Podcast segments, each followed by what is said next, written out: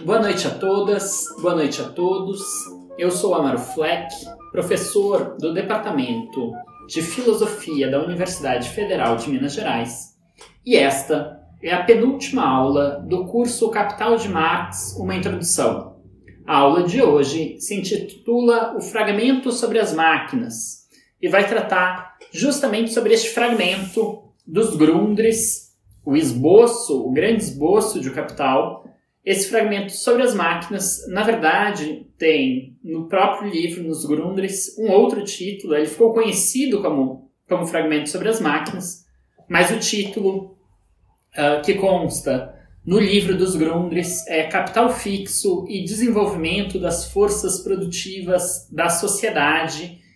E esse fragmento está no capítulo do Capital dos Grundrisse. No nosso último encontro, nós vimos que há uma série de causas contrarrestantes que diminuem a velocidade e intensidade da tendência de queda da taxa de lucro. O aumento do grau de exploração do trabalho, a compressão do salário abaixo do seu valor, o barateamento dos componentes do capital constante, a superpopulação relativa, o comércio exterior a disseminação do capital acionário e o mais valor extraordinário decorrente de aprimoramentos dos meios de produção. Vimos também que, com o agravamento da queda da taxa de lucro, também emergem contradições que dificultam o surgimento de novos processos de acumulação. Afinal, esse agravamento impede a aparição de capitais independentes, promove a superprodução, a especulação e o capital supérfluo. Marx também comenta sobre as dificuldades de se manter a demanda necessária para uma produção que aumenta exponencialmente e que, por meio do aumento da produtividade do trabalho, exclui cada vez mais os trabalhadores das fábricas e, consequentemente, também do mercado, onde desempenhavam a função de consumidores. Por fim, no nosso último encontro, Vimos que o movimento do capital é não apenas contraditório, mas também desmedido, que seu impulso incessante rumo à valorização cada vez maior tende a provocar crises também cada vez maiores em um acúmulo de contradições que não pode acabar bem. Isto não necessariamente significa o aparecimento de movimentos organizados lutando pela superação do capitalismo. Afinal, o verdadeiro obstáculo à produção capitalista é o próprio capital, nas palavras do próprio Marx, no livro terceiro de Capital. Isso tudo nós vimos na nossa última aula. A aula de hoje, como dito há pouco, vai tratar sobre o fragmento sobre as máquinas, fragmento que compõe os Grundrisse. No nosso primeiro bloco, a gente vai tratar de um dos aspectos que tornam justamente esses fragmentos especialmente importantes e relevantes para as discussões contemporâneas, que é a observação desses fragmentos de que haveria uma tendência no modo de produção capitalista rumo à automação e obsolescência do trabalho.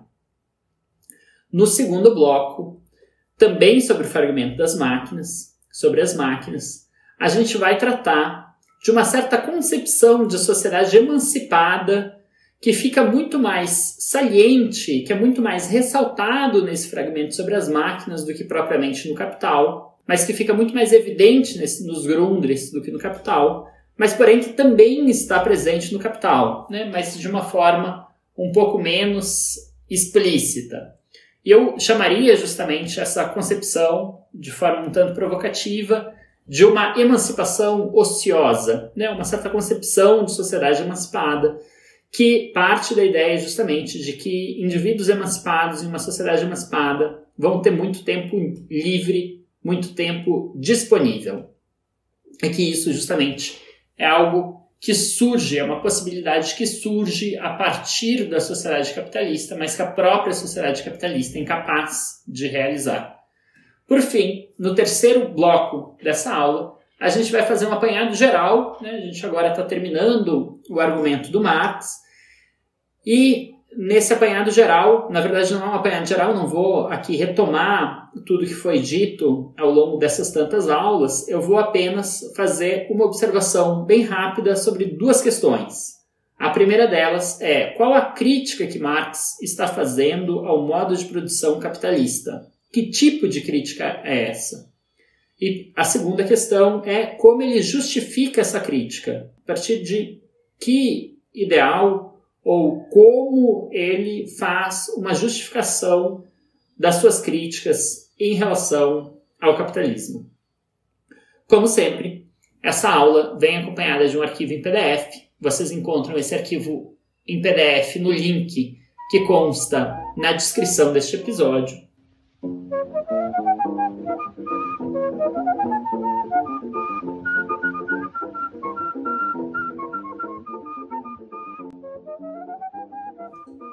dos motivos pelos quais os Grundris, esse esboço de Capital, escrito cerca de uma década antes da publicação do Capital, te, uh, estarem recebendo tamanho, tamanha atenção, tamanho interesse, é justamente pelo fato de que algumas observações sobre certas tendências do modo de produção capitalista são mais desenvolvidas nos Grundris do que no Capital.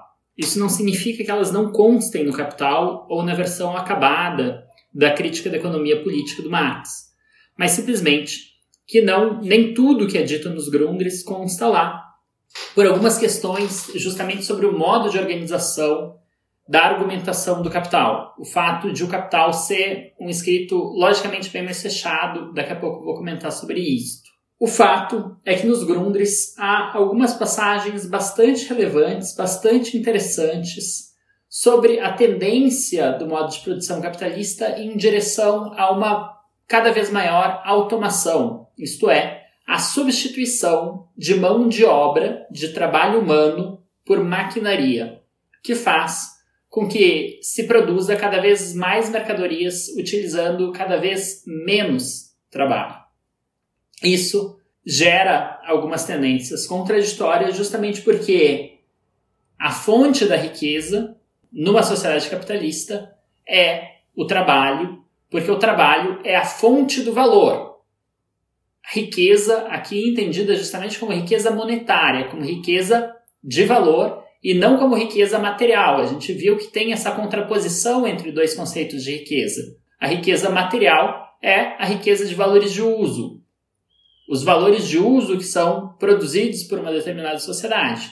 A riqueza monetária, que é a riqueza formal, a riqueza, enfim, o próprio Marx não, não cria um conceito fechado para isso, mas diz respeito à grandeza de valor que essa sociedade cria, e essa grandeza de valor é determinada justamente pelo tempo de trabalho que é empregado nessa sociedade, o tempo de trabalho produtivo que é empregado nessa sociedade. Pois bem, o fato é que há essa tendência em direção à automação, e isso gera problemas para o modo de produção capitalista, porque ao mesmo tempo em que aumenta a riqueza material, diminui a riqueza monetária. Faço algumas citações desse capítulo, o fragmento sobre as máquinas, também chamado de capital fixo e desenvolvimento das forças produtivas da sociedade. Primeira citação. Diz o Marx: a tendência necessária do capital é o aumento da força produtiva do trabalho e a máxima negação do trabalho necessário.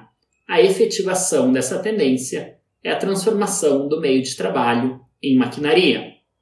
E logo após, cito novamente: na mesma medida em que o tempo de trabalho é posto pelo capital como único elemento determinante de valor, desaparece o trabalho imediato e sua quantidade como o princípio determinante da produção, a criação de valores de uso, e é reduzido tanto quantitativamente a uma proporção insignificante, quanto qualitativamente como um momento ainda indispensável, mas subalterno frente ao trabalho científico geral, a aplicação tecnológica das ciências naturais, de um lado, bem como a força produtiva geral resultante da articulação social na produção total, que aparece como dom natural do trabalho social, embora seja um produto histórico.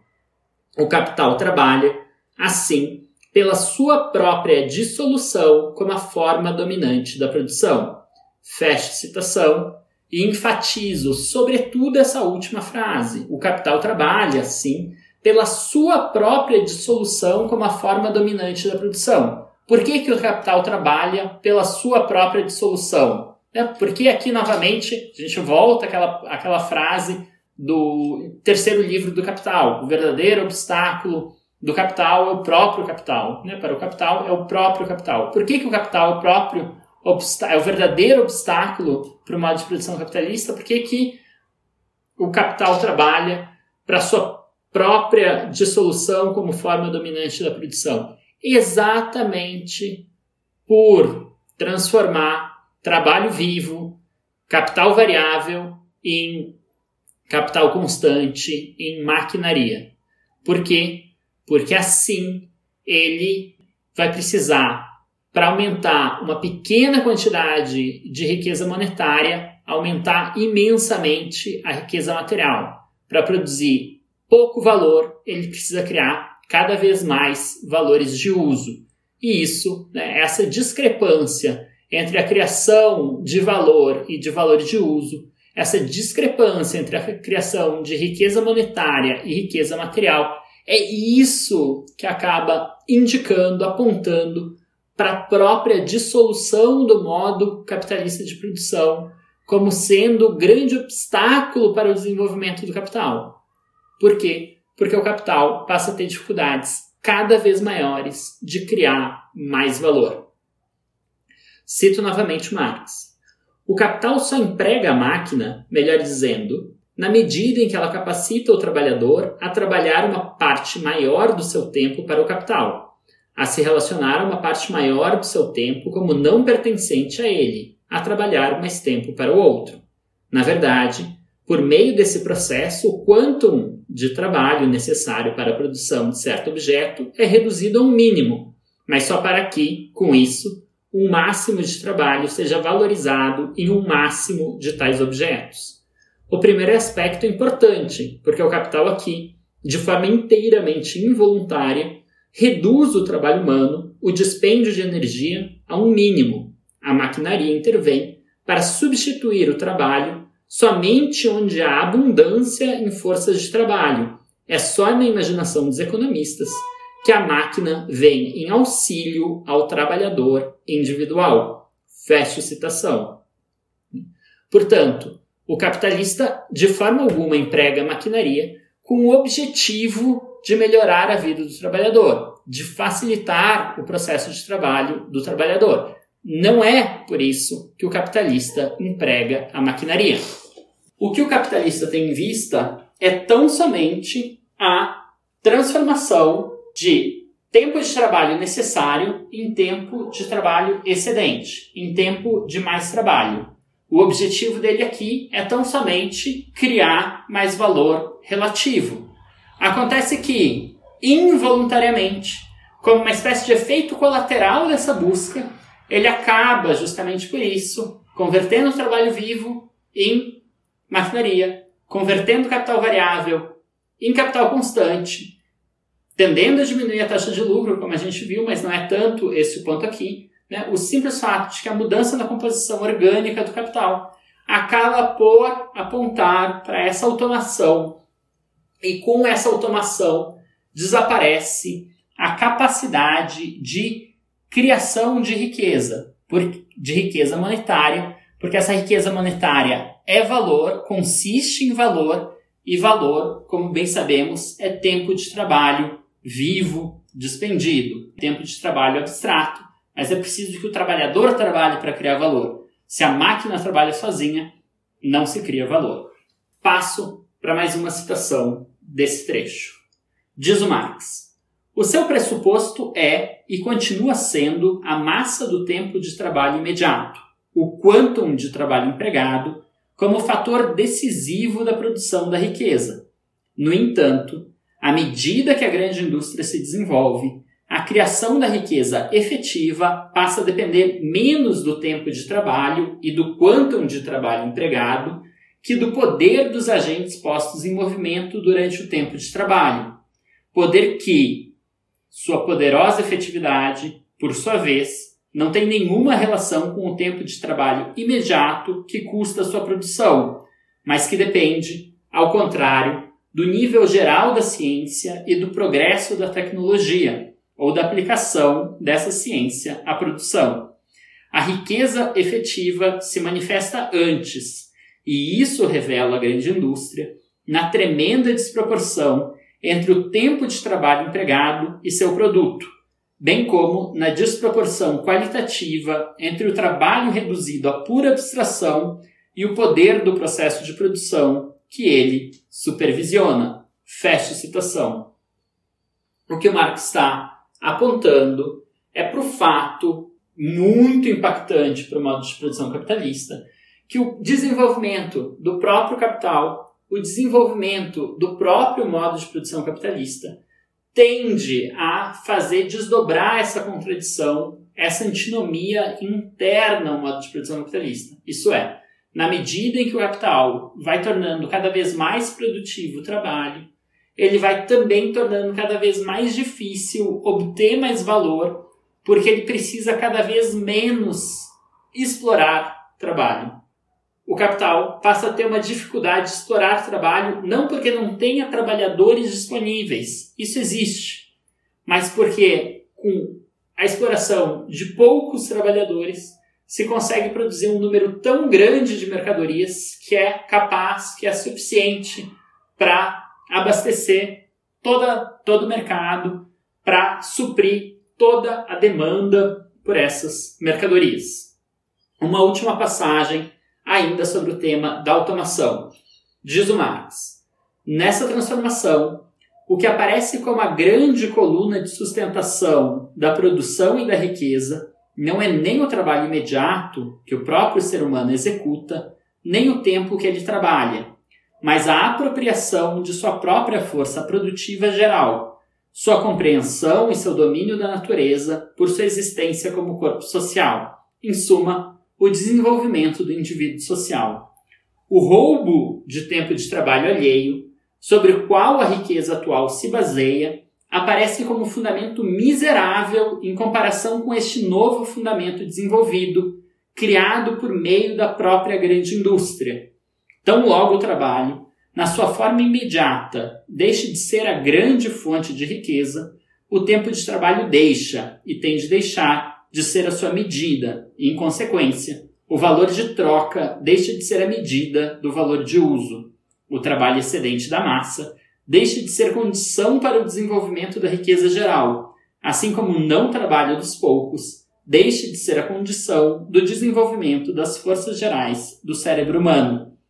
Com isso, desmorona a produção baseada no valor de troca e o próprio processo de produção material imediato é despido da forma da precariedade e contradição.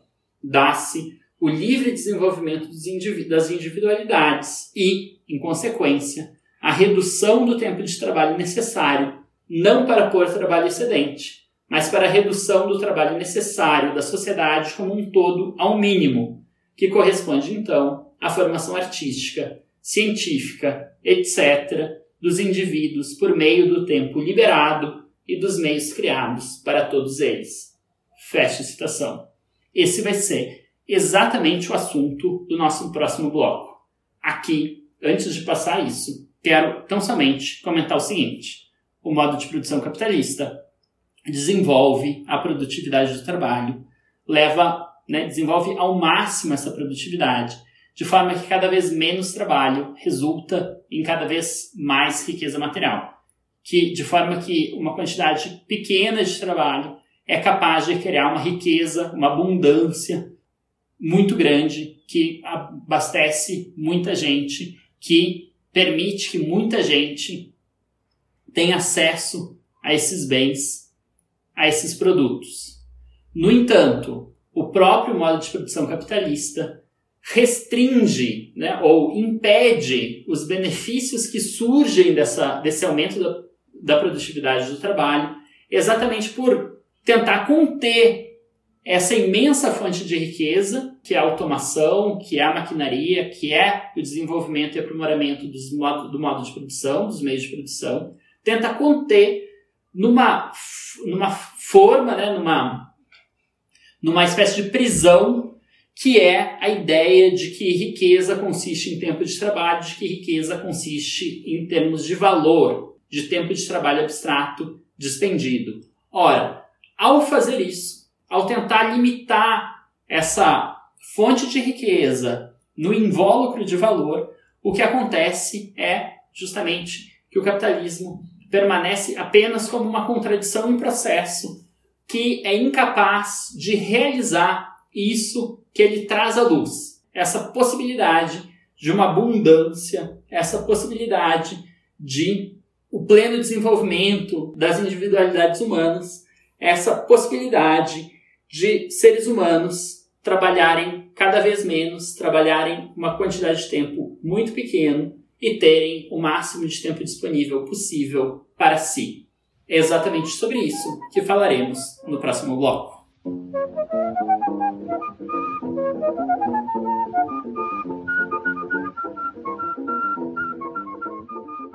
De acordo com Moist Postone, cito, os Grundres se prestam bem a servir como ponto de partida para a reinterpretação, a reinterpretação que o próprio Postone está fazendo, porque eles são mais fáceis de decifrar que o capital, que é sujeito a erros de interpretação por ser estruturado de uma maneira compactamente lógica como crítica imanente, ou seja, uma crítica realizada de um ponto de vista imanente e não externo ao seu objeto de investigação. Como os Grundris não são tão rigorosamente estruturados, o objetivo estratégico geral da análise categorial de Marx é mais acessível, particularmente nas sessões em que apresenta o seu conceito de contradição primária da sociedade capitalista. Fecha citação.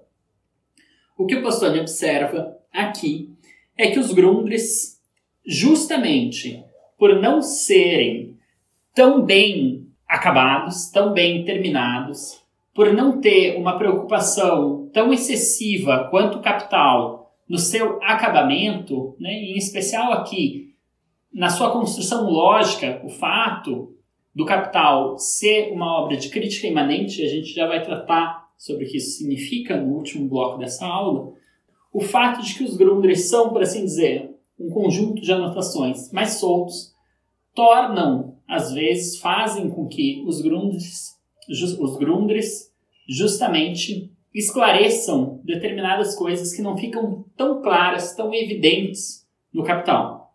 Isso serve para a parte passada, sobre a automação, sobre essa tendência em direção à automação e a contradição entre valor e valor de uso, a contradição entre riqueza material e riqueza monetária, que eu estava comentando agora há pouco, isso é, o fato de, por um lado, o trabalho se tornar cada vez mais produtivo e criar uma riqueza material cada vez maior, mas ao mesmo tempo esse trabalho seguir sendo considerado ele próprio tempo de trabalho, a, a medida da riqueza, e essa medida da riqueza criar uma, uma discrepância, uma divergência cada vez maior com a riqueza real, com a riqueza material que essa que esse trabalho cria, gera. Então, esse é um dos aspectos certamente que ficam mais evidentes, mais claros, que os Grundrisse iluminam a teoria exposta no Capital. Mas outro também, outro ponto também que os Grundrisse mostram com uma clareza imensa é justamente um pouco a ideia de o que seria uma sociedade pós-capitalista ou pelo menos algumas ideias de uma sociedade emancipada que constam muitas vezes nas entrelinhas do Capital, nem sempre de forma muito explícita, mas que certamente aparecem lá se vocês lerem nas minúcias, nas entrelinhas, por exemplo, do capítulo sobre maquinaria. Isso evidentemente fica claro, mas não tão claro quanto aqui, quanto nesse texto dos Grundres. E eu gosto de chamar isso aqui justamente de uma ideia de emancipação ociosa, ou seja, a ideia central aqui é que o capitalismo criou uma possibilidade, o desenvolvimento do modo de produção capitalista, constante revolucionamento dos meios de produção, aprimoramento dos meios de produção, essa automação, o aumento da produtividade do trabalho, criou uma possibilidade incrível para uma sociedade pós-capitalista, que é abandonando o tempo de trabalho como medida de riqueza, abandonando, portanto, as categorias de capital, de valor, de mercadoria, de dinheiro, mas mantendo justamente essa revolução dos meios de produção, essa produtividade imensa do trabalho que foi desenvolvido no modo de produção capitalista, seria possível criar uma sociedade de abundância, né, uma sociedade capaz de suprir com folga as necessidades dos indivíduos, mas ao mesmo tempo uma sociedade capaz de criar uma real riqueza. E aqui Marx não está sequer falando de riqueza em sentido material, e sim de uma riqueza real, que seria justamente a criação de tempo disponível. Vamos ver o que isso significa. Começo, porém, com uma citação dos Grundrisse, que a gente já que eu já comentei na última aula, mas que eu queria voltar a ela agora. Diz o Marx: O próprio capital é a contradição em processo, pelo fato de que procura reduzir o tempo de trabalho ao mínimo, ao mesmo tempo em que, por outro lado, põe o tempo de trabalho como única medida e fonte da riqueza. Por essa razão, ele diminui o tempo de trabalho na forma de trabalho necessário para aumentá-lo na forma do supérfluo. Por isso, põe em medida crescente o trabalho supérfluo como condição, questão de vida e morte do necessário. Por outro lado, portanto, ele traz à vida todas as forças da ciência e da natureza, bem como da combinação social e do intercâmbio social para tornar a criação da riqueza relativamente independente do tempo de trabalho nela empregado. Por outro lado, ele quer medir essas gigantescas forças sociais, assim criadas pelo tempo de trabalho, e encerrá-las nos limites requeridos para conservar o valor já criado como valor. As forças produtivas e as relações sociais ambas aspectos diferentes do desenvolvimento do indivíduo social, aparecem somente como meios para o capital. E para ele, são exclusivamente meios para poder produzir a partir de seu fundamento acanhado. De fato, porém, elas constituem as condições materiais para fazê-lo voar pelos ares. E aí o Marx faz uma citação uma nação é verdadeiramente rica quando se trabalha seis horas em lugar de doze.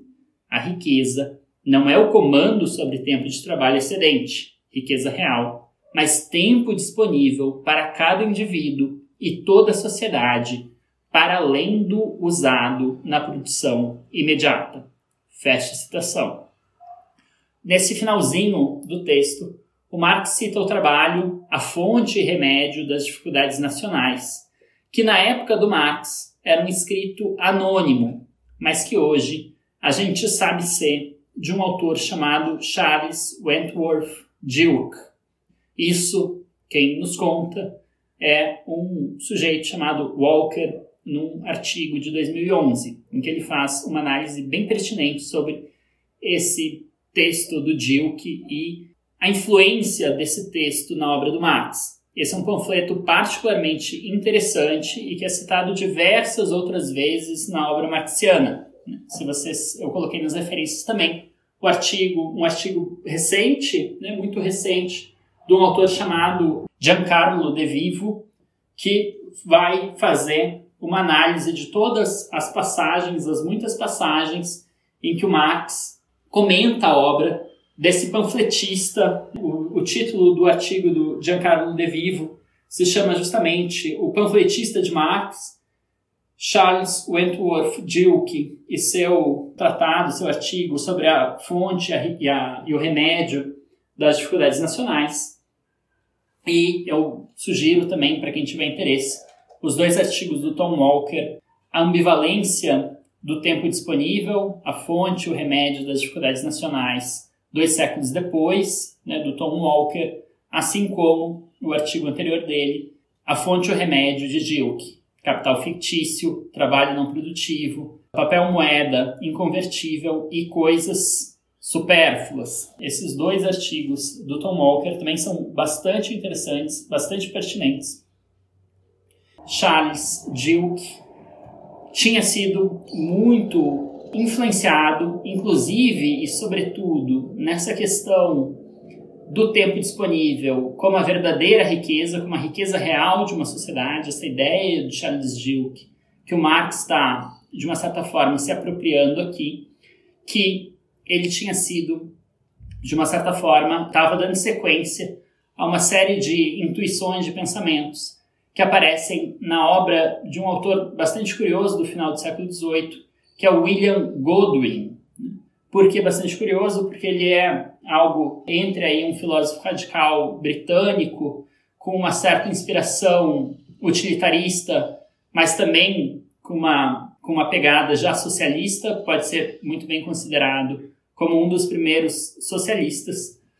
Além disso, o William Godwin foi casado, foi cônjuge da Mary Wollstonecraft, autora justamente dos direitos das mulheres, e foi pai da Mary Shelley, justamente autora do livro Frankenstein.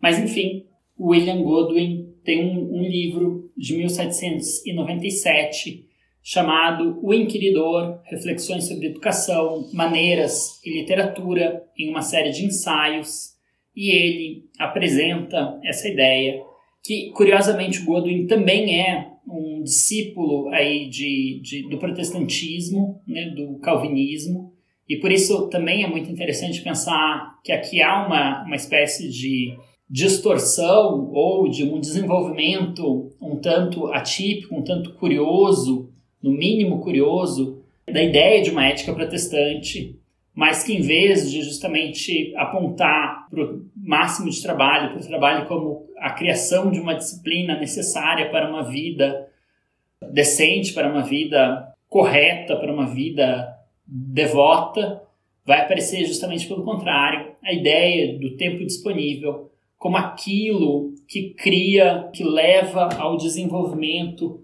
das mais altas capacidades humanas, a ideia de que é o ócio, o lazer e o tempo no qual se tem prazer, justamente o tempo no qual os indivíduos, os seres humanos, vão desenvolver as suas habilidades mais nobres, a inteligência, a sabedoria, o conhecimento.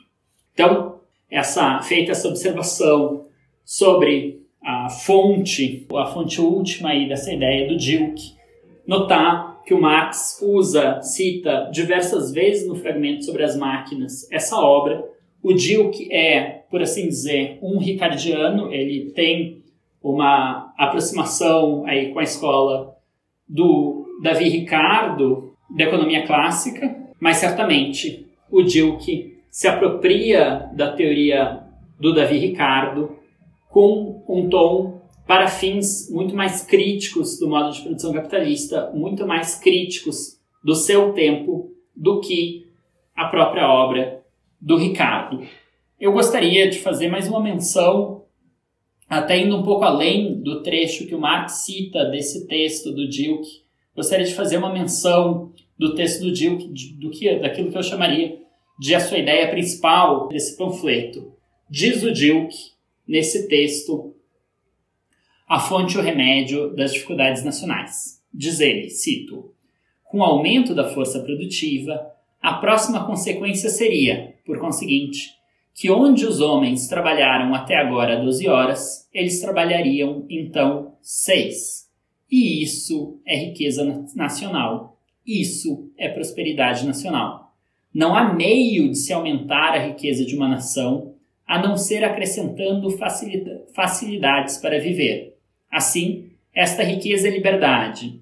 Liberdade para buscar recreação, liberdade para gozar a vida, liberdade para melhorar a mente. Isto é tempo disponível e nada mais. Quando a sociedade estiver chegada a este ponto, se os indivíduos que a compõem devem, nestas seis horas, lagartear no sol, ou dormir na sombra, tirar uma soneca ou brincar, isto deve ser escolhido por cada homem individualmente. Feche citação. Então, essa ideia realmente de que a riqueza, a verdadeira riqueza de uma sociedade, consiste justamente no tempo disponível que ela dá a cada um dos indivíduos para fazer aquilo que eles bem quiserem, se eles quiserem dormir, se eles quiserem descansar, se eles quiserem ficar pegando sol, isso não é importante, isso não interessa para eles serem felizes. É essa liberdade, esse tempo livre, o que vai caracterizar, o que vai tornar uma sociedade uma sociedade rica, realmente rica.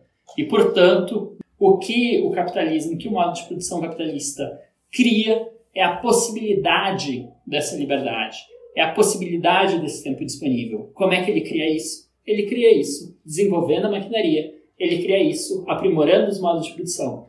Porém, essa possibilidade o próprio modo de produção capitalista é incapaz de realizar, ou pelo menos ele não permite que a imensa maior parte da sociedade consiga realizar esse tempo disponível, consiga desfrutar deste tempo disponível e, portanto, conseguir ter essa liberdade real que é criada pela abundância e pelo fato de as máquinas poderem fazer os trabalhos, os esforços, a labuta que uma, em outro momento foi feita pelo ser humano. Gostaria de fazer mais uma citação de uma série de citações ainda dos Grumpes.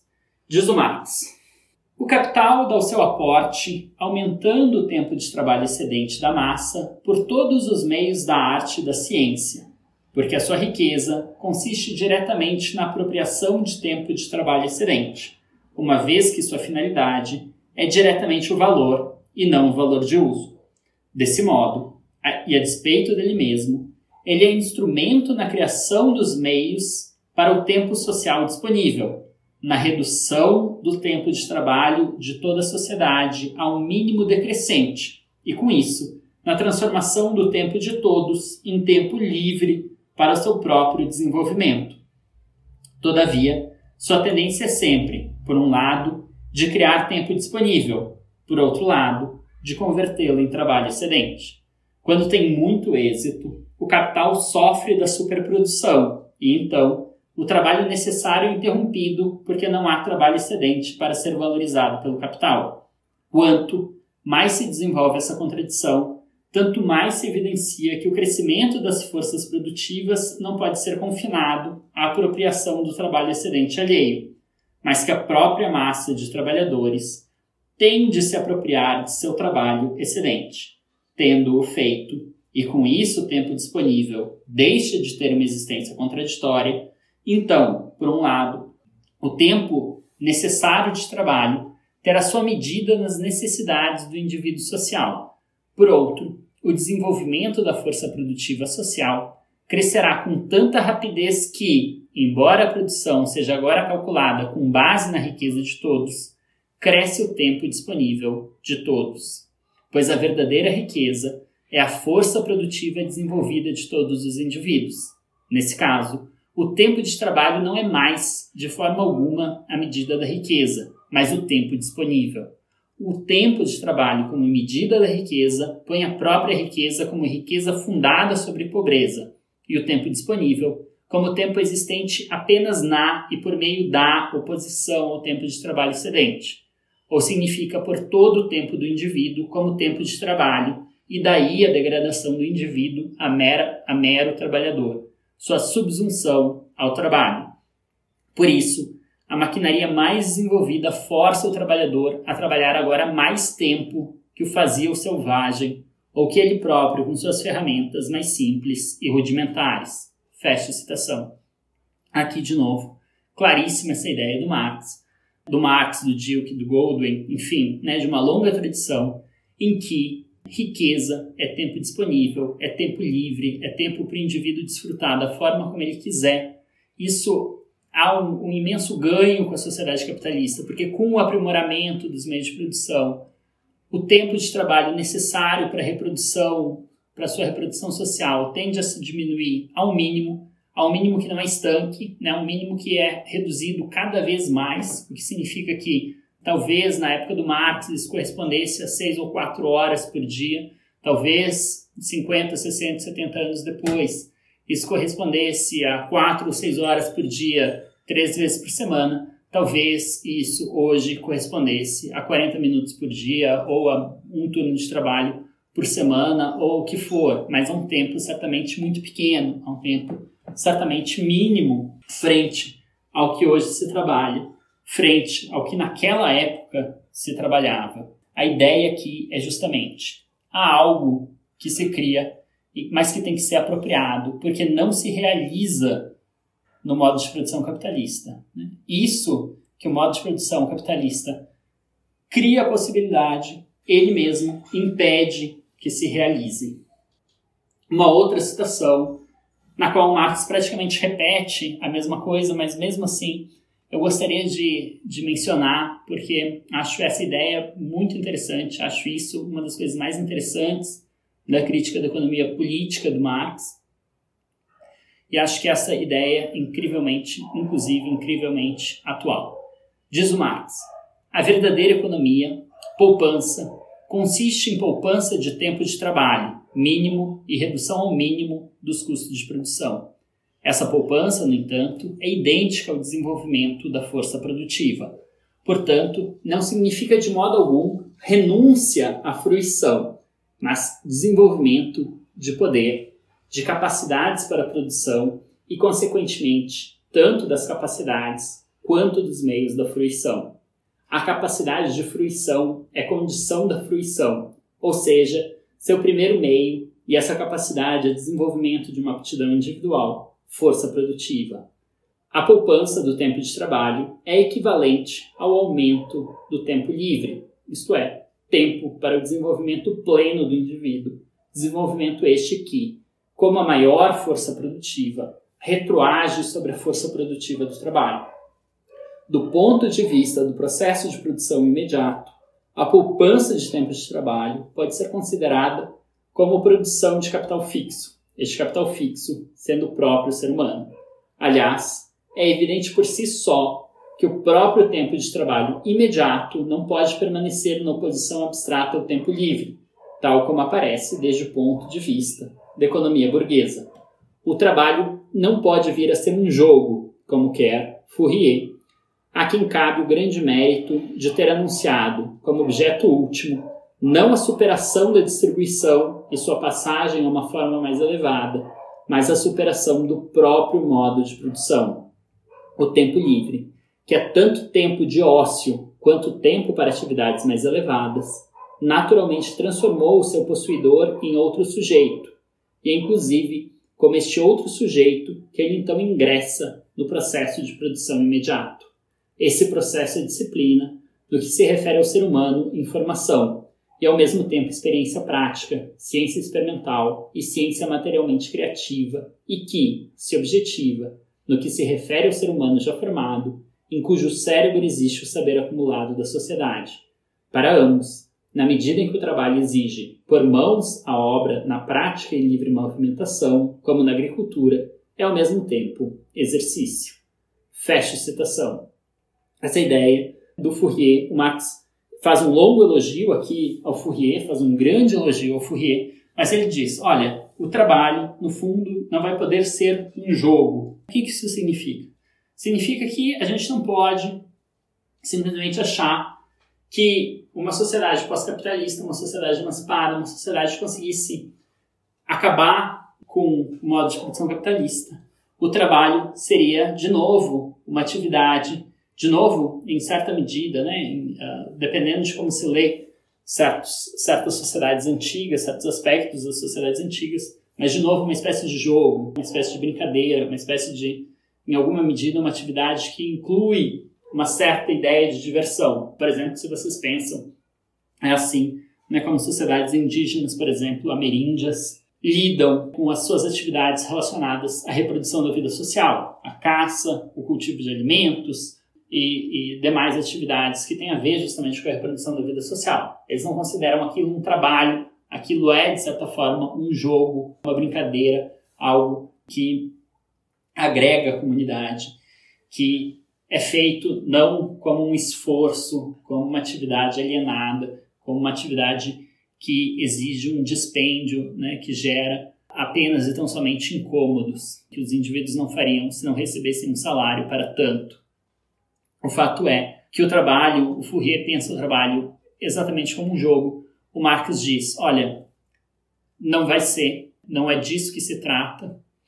E não é disso que se trata, por quê? Porque justamente o trabalho que se tornou estúpido, como diz o, o Adam Smith, né, que se tornou um processo de estupidificação porque ele é repetitivo, porque ele é cansativo, porque ele é exige uma concentração numa atividade muitas vezes muito simples, etc, etc, etc. Ele não vai poder ser superado dos Marx, porque justamente esse processo, esse processo certamente infeliz, esse processo daninho, ele criou uma possibilidade. Ele cria a possibilidade desse aumento absurdo de produtividade. Ele não pode ser simplesmente abolido, mas ele pode ser reduzido ao mínimo. E o Marx está pensando aqui que de fato essa redução pode ser tão significativa que os seus efeitos daninhos, que os seus efeitos deletérios sejam também eles reduzidos a tal ponto que isso não signifique mais a subsunção do ser humano ao trabalhador.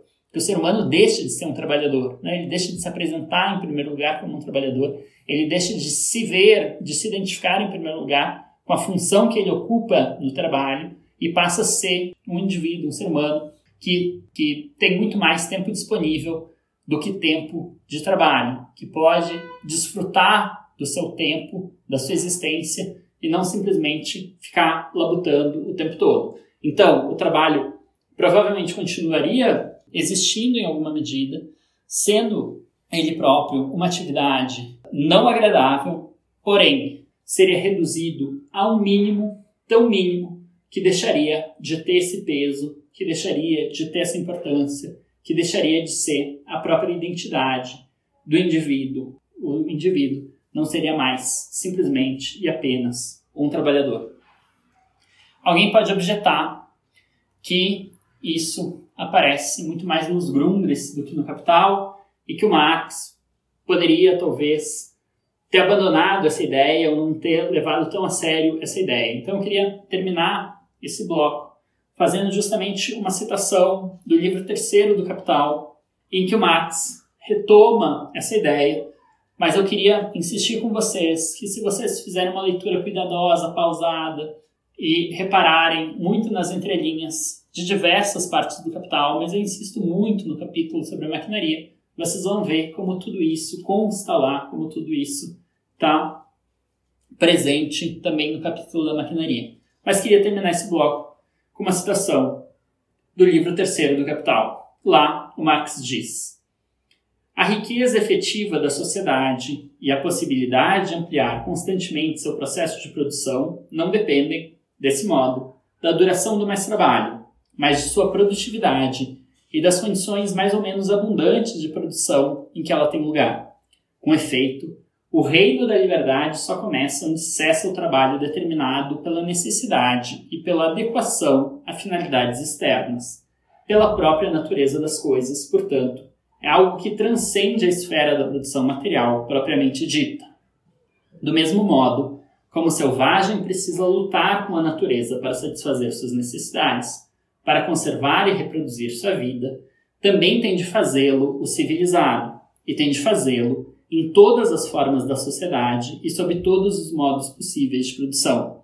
À medida de seu desenvolvimento, amplia-se esse reino da necessidade natural, porquanto se multiplicam as necessidades. Ao mesmo tempo, aumentam as forças produtivas que as satisfazem. Aqui, a liberdade não pode ser mais do que o fato de que o homem socializado, os produtores associados, regulem racionalmente esse seu metabolismo com a natureza, submetendo-o a seu controle coletivo, em vez de serem dominados por ele como por um poder cego, que o façam com o mínimo emprego de forças possível e sob as condições mais dignas e em conformidade com sua natureza humana. Mas este continua a ser sempre um reino da necessidade. Além dele, é que tem início o desenvolvimento das forças humanas, considerado como um fim em si mesmo, o verdadeiro reino da liberdade, que, no entanto, só pode florescer tendo como base aquele reino da necessidade. A redução da jornada de trabalho é a condição básica. Fecha citação. Né? Essa ideia de que justamente há um reino da necessidade, o ser humano precisa satisfazer essas necessidades, essas necessidades tendem a se desenvolver de forma que o ser humano só aceite satisfazer essas necessidades em suas formas mais desenvolvidas. O reino da liberdade está além deste reino da necessidade. Não tem como não realizar, não tem como não suprir as necessidades humanas, mas dá, é possível que se gaste o menor tempo possível, é possível pensar um modo de produção justamente que consiga gastar o menor tempo possível para satisfazer esse reino da necessidade e garantir assim o maior tempo possível para o reino da liberdade. E aqui o ponto-chave é justamente a redução da jornada de trabalho. É possível, e o Marx está pensando aqui justamente em reduzir a jornada de trabalho de 12 para 8 horas, de 8 para 6 horas, de 6 para 4 horas, de 4 horas até, sei lá, 40 minutos, né? até não ser mais 5 dias, 6 dias de trabalho por semana, 5 dias de trabalho por semana, 3 dias de trabalho por semana. É possível que as pessoas tenham uma liberdade cada vez maior. Isso significa, em grande medida, que elas não precisam trabalhar ou que elas não precisam trabalhar tanto. Eis como começa o reino da liberdade para Marx.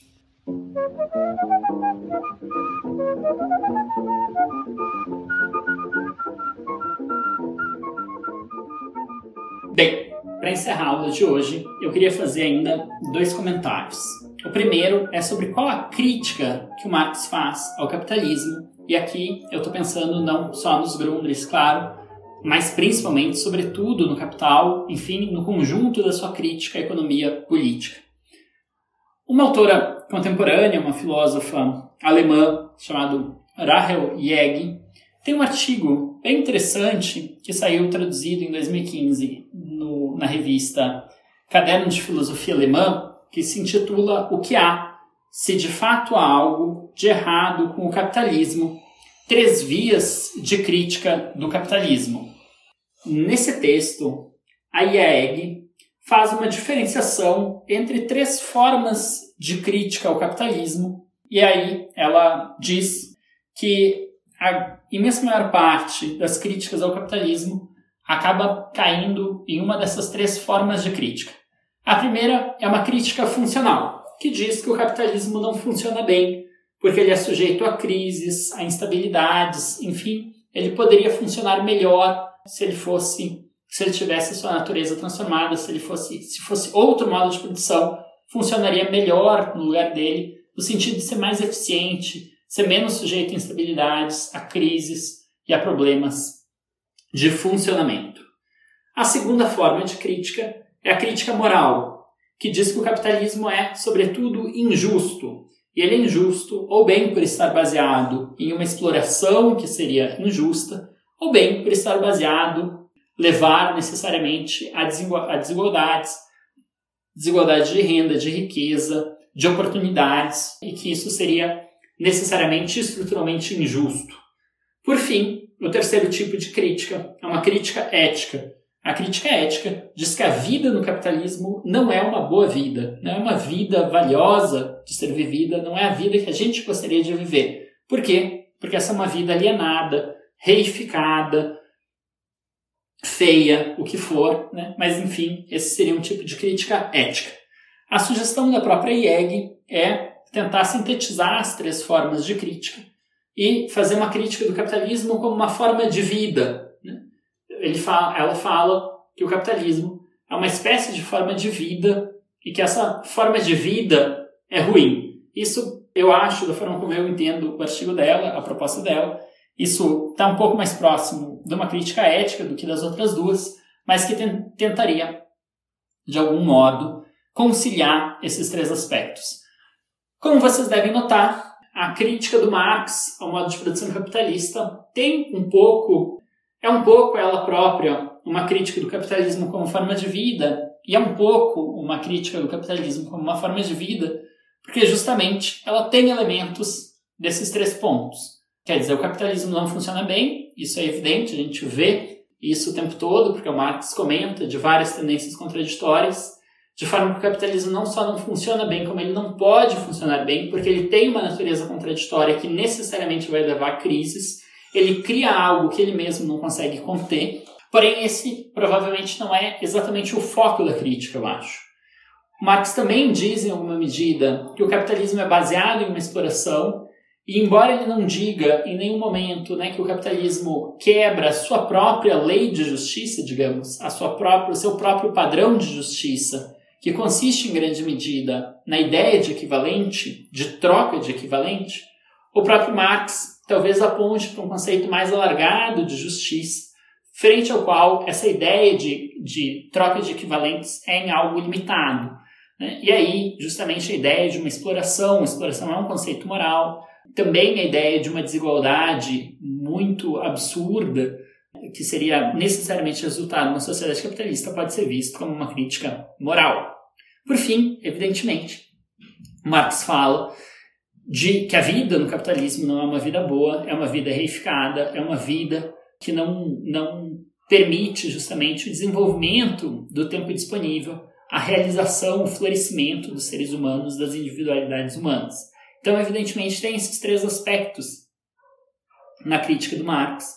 É, mas alguém pode fazer a pergunta se esses três aspectos teriam igual importância, se algum teria uma primazia sobre os demais. E aqui eu diria, de forma muito clara, eu tendo a concordar com o argumento do Mois Postone no livro Tempo, Trabalho e Dominação Social.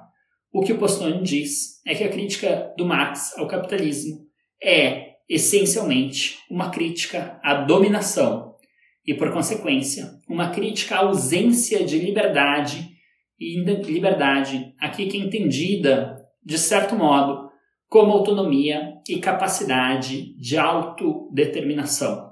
Portanto, a gente pode né, falar que há aspectos de cada uma dessas três formas de crítica, mas que, em essência, a grande crítica que o Marx dirige ao modo de produção capitalista é a existência de uma dominação e onde a dominação não há liberdade. Então eu diria que a ideia central do Marx acaba sendo o argumento central do Marx para dizer que a vida no capitalismo não é uma boa vida é o argumento de que no modo de produção capitalista há necessariamente dominação e onde há dominação não há liberdade. Portanto, que o capitalismo impede os seres humanos de serem livres os humanos de serem livres, porque há aqui uma forma de dominação. Da forma como eu entendo, isso poderia ser entendido como uma crítica ética, né? quer dizer, como uma certa primazia de um aspecto ético sobre os demais aspectos, mas enfatizando muito esse conceito de liberdade né? como oposto à dominação, e aí a caracterização da sociedade capitalista, do modo de produção capitalista, como essencialmente uma forma de dominação. Porém, a novidade do Postone não é simplesmente a de falar né, da dominação como aspecto central da crítica do Marx, mas justamente de analisar qual é a forma de dominação que caracteriza uma sociedade capitalista. E aí o Postone vai fazer uma separação entre duas formas de dominação. A dominação de classe, que é a classe capitalista domina a classe dos trabalhadores para fins de exploração, e esse foi, essa foi a tônica de todo o marxismo tradicional, e o Postone está chamando de marxismo tradicional aquilo que nesse curso a gente chama tanto de marxismo tradicional quanto de marxismos ocidentais, ou seja, tanto a primeira onda quanto a segunda onda de interpretação, de leitura da obra do Marx. E ele vai argumentar que essa não é a dominação mais característica da sociedade capitalista, não é a dominação predominante numa formação social capitalista. Porque a dominação predominante numa forma numa formação social capitalista é justamente a dominação abstrata, né? A dinâmica capitalista que gera uma dominação abstrata, que é incessante e desmedida. Cito uma passagem do Marx Postone. Diz o Postone, na análise de Marx, a dominação social no capitalismo, no seu nível mais fundamental, não consiste na dominação das pessoas por outras pessoas, mas na dominação das pessoas por estruturas sociais abstratas, constituídas pelas próprias pessoas. Marx tentou aprender essa forma de dominação abstrata e estrutural, que abrange e se estende além da dominação de classe, com as suas categorias de mercadoria e capital. Fecha a citação. Tá? Então, se alguém perguntar qual é a crítica que Marx faz ao capitalismo, a interpretação que eu faço, muito de acordo com sugestões no Moshe Postone, é que o Marx está criticando o capitalismo por existir uma forma de dominação, por ele ser caracterizado por uma forma de dominação que é, acima de tudo, uma dominação abstrata. O fato de que no capitalismo nós todos, todos os indivíduos que participam, não exatamente por vontade própria, do modo de produção capitalista, dessa grande engrenagem, são dominados por essa própria engrenagem, por essa própria dinâmica da qual eles fazem parte. E é uma dinâmica cega que busca tão somente a valorização do valor, o crescimento do capital. E que os seres humanos não são livres quando estão sujeitos a viver eternamente, para sempre, dentro dessa dinâmica infernal de valorização do valor. Para encerrar a aula de hoje, só uma questão de como o próprio Marx justifica essa crítica, essa crítica à dominação, a partir de qual ideal, digamos, o Marx critica o modo de produção capitalista, a partir de que ideia de sociedade emancipada o Marx critica o modo de produção capitalista. Usualmente, muita gente deve imaginar que o Marx critica o capitalismo a partir de um ideal de sociedade boa, justa, que seria a sociedade comunista, e a sociedade comunista seria mais ou menos um delírio utópico presente na sua cabeça. Mas esse não é o caso. Marx tenta desenvolver um modo muito fechado de crítica imanente.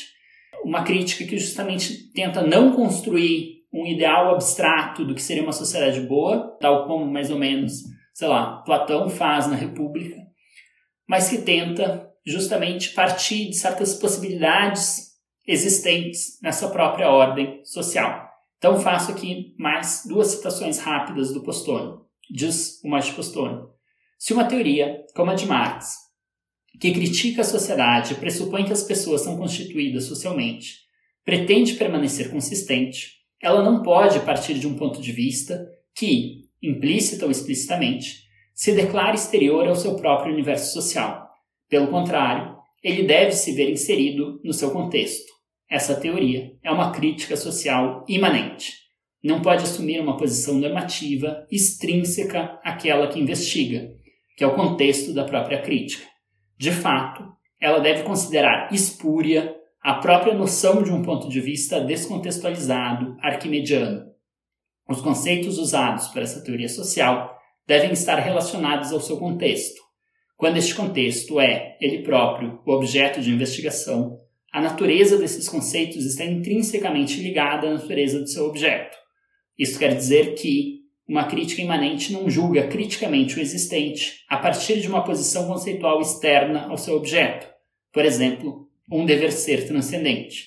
Pelo contrário, ela tem de ser capaz de localizar esse dever ser como uma dimensão de seu próprio contexto, como uma possibilidade imanente à sociedade existente. Essa crítica tem de ser também imanente no sentido de ser capaz de se compreender reflexivamente e basear a possibilidade de sua própria existência na natureza do seu contexto social. Fecha citação. Portanto, Possani está argumentando que a crítica social do Marx é uma crítica social imanente, porque ela pensa o seu contexto, ela não é uma crítica feita de fora de um ideal externo à sociedade, mas de dentro, de um observador interno a essa sociedade, que participa, né, que está também ele sujeito a essa dinâmica social abstrata que ele está criticando, porém, que faz essa crítica a partir de dentro. A crítica imanente usualmente foi compreendida como uma forma de crítica da ideologia, em que se contrasta a realidade existente com os discursos legitimatórios de legitimação presentes nessa própria sociedade. Assim, por exemplo, a sociedade se fala de justiça, fala de liberdade, fala de autorrealização, e se pegam esses conceitos, essas ideias, e se tenta contrastar a realidade, mostrar que a realidade não é assim. Porém, como nota Postone, faço a mesma citação, a crítica imanente do capitalismo de Marx não consiste simplesmente na oposição entre a realidade daquela sociedade e seus ideais, esse entendimento da crítica imanente pressupõe que o objetivo essencial da crítica é desmascarar as ideologias burguesas, como a da troca igual, e revelar a realidade sórdida que ocultam, a exploração, por exemplo. Fecha citação. De acordo com Postone, o que se trata, né, a crítica imanente do Marx, não parte dos ideais dessa sociedade, do discurso de legitimação dessa sociedade, por exemplo, uma certa ideia de liberdade, uma certa ideia de igualdade ou de justiça, mas, pelo contrário, ela parte de certas possibilidades que o desenvolvimento dessa própria sociedade tornou possível, tornaram possíveis. E essas possibilidades são justamente o que, diz o Postone, é o fato de os meios de produção terem se aprimorado a tal ponto que criam a possibilidade de uma sociedade abundante, abundante que seja capaz de criar riqueza material suficiente para realizar bem as necessidades humanas, os desejos humanos, e ao mesmo tempo criar o máximo de tempo disponível, de tempo livre para esses indivíduos desfrutarem da forma como eles quiserem.